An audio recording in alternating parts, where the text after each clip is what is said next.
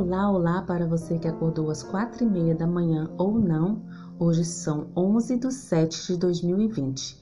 Um feliz sábado para você.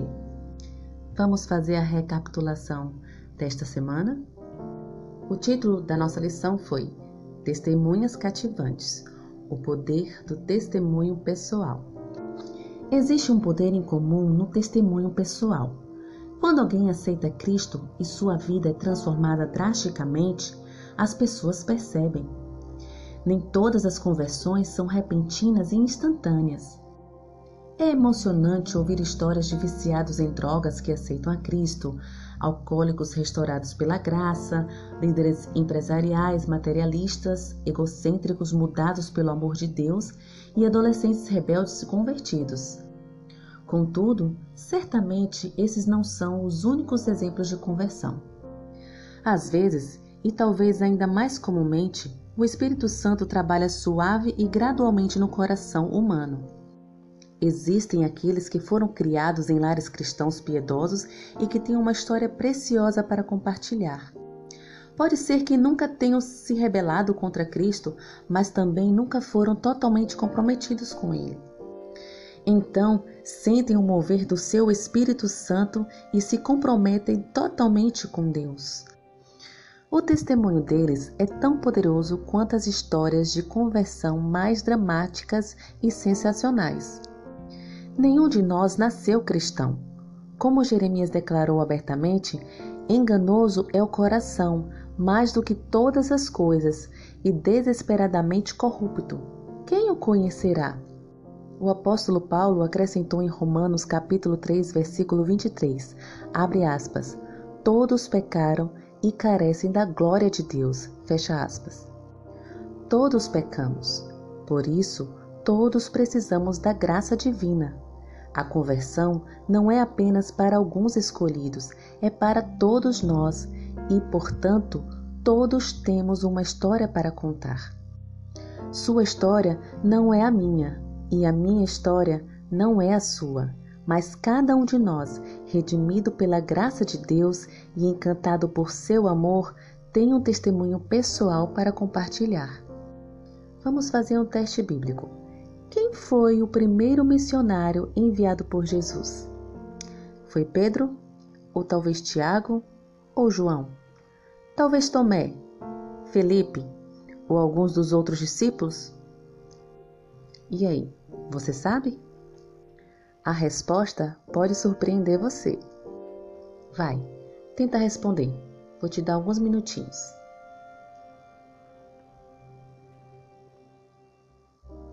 E aí? Já sabe? Não foi nenhum desses. O primeiro missionário que Jesus enviou foi um homem outrora possuído por demônios, mas transformado por sua graça. Essa testemunha improvável exerceu um forte impacto em Decápolis, uma região composta por dez cidades que, em sua maioria, ficavam ao leste do Mar da Galileia. O endemoniado tinha sido irremediavelmente possuído por demônios durante anos. Ele havia aterrorizado a região e causado medo nos moradores. No entanto, no fundo de seu coração havia um desejo por algo melhor. Um desejo que nem todos os demônios do inferno juntos podiam satisfazer. Apesar das forças demoníacas que mantiveram esse pobre homem em cativeiro, Marcos 5 registra que, quando o endemoniado viu Jesus, correu e o adorou. As Escrituras dizem que esse homem era atormentado e possuído por uma legião de demônios. Uma legião era a maior unidade isolada do exército romano. Com força total, consistia em cerca de 6 mil soldados, conforme a Archaeology Study Bible. No Novo Testamento, o termo legião representa um número enorme. Jesus nunca perdeu uma batalha contra forças demoníacas, não importava quantas houvesse ou quanto seu número fosse grande.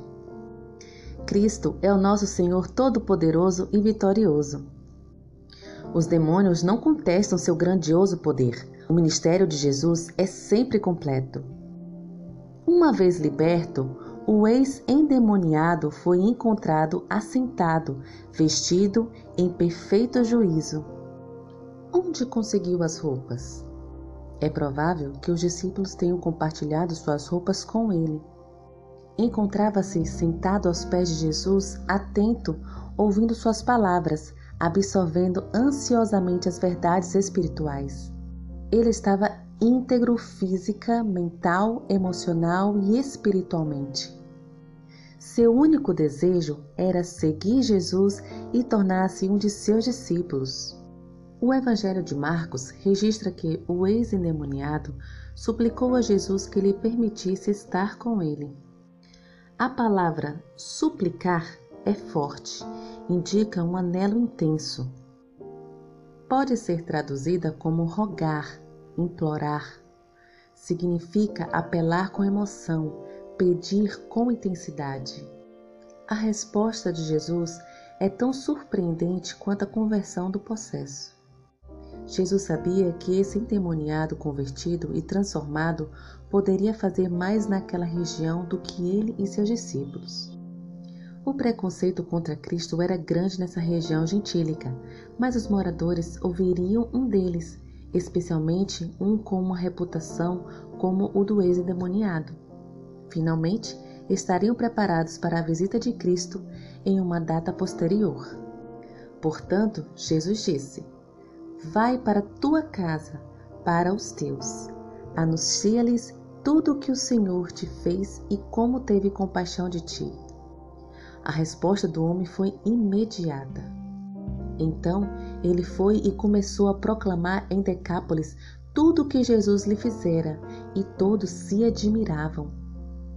A palavra proclamar é querusso e pode ser traduzida como anunciar ou publicar.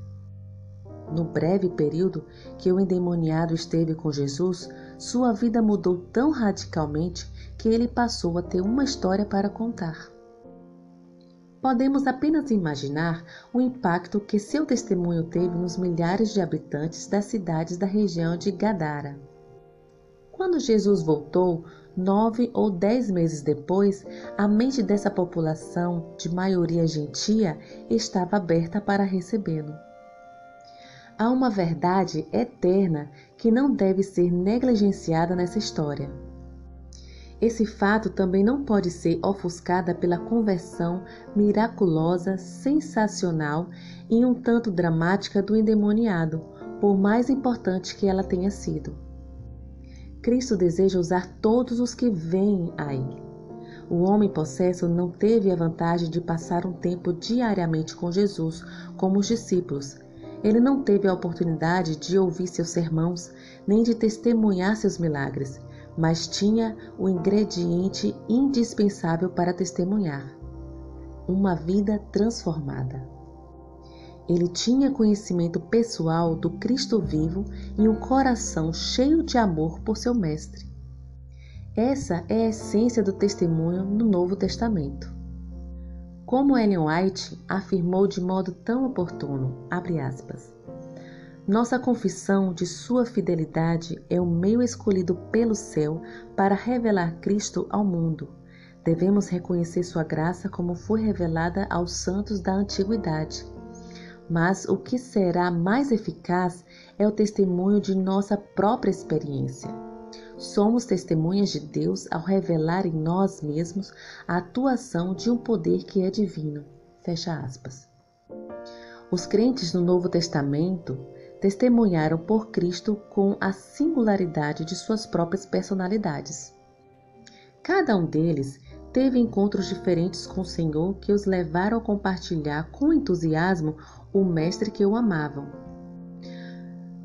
No estudo de segunda-feira, proclamando o Cristo ressurreto, as duas Marias são transformadas à entrada do túmulo.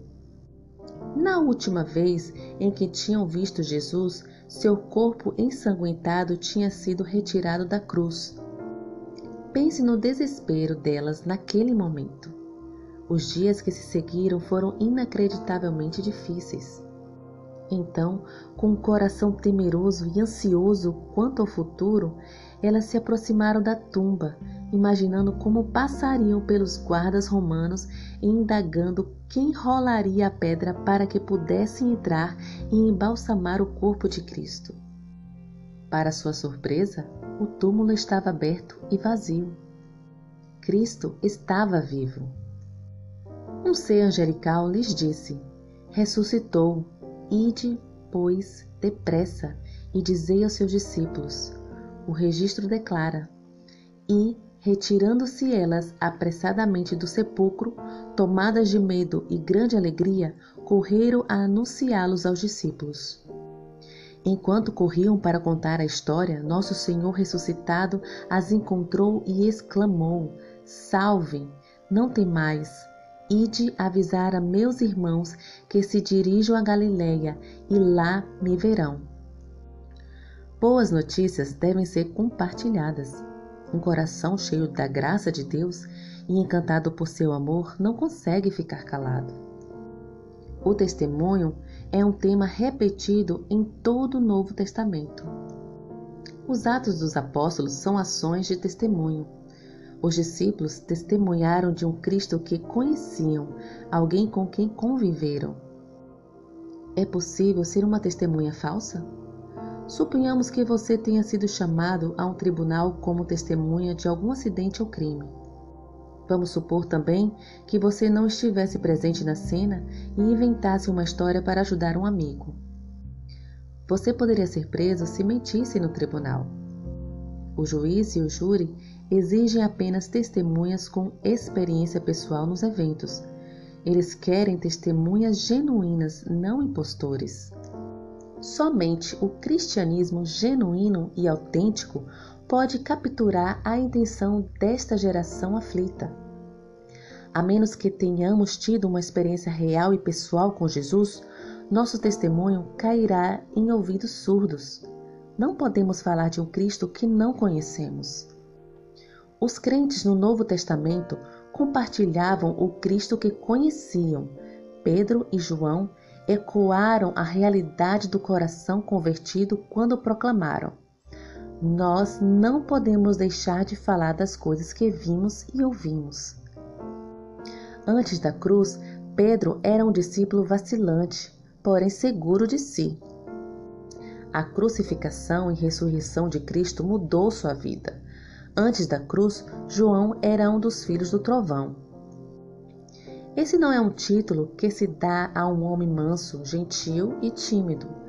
Mas, após a crucificação e ressurreição de Cristo, a vida de João mudou.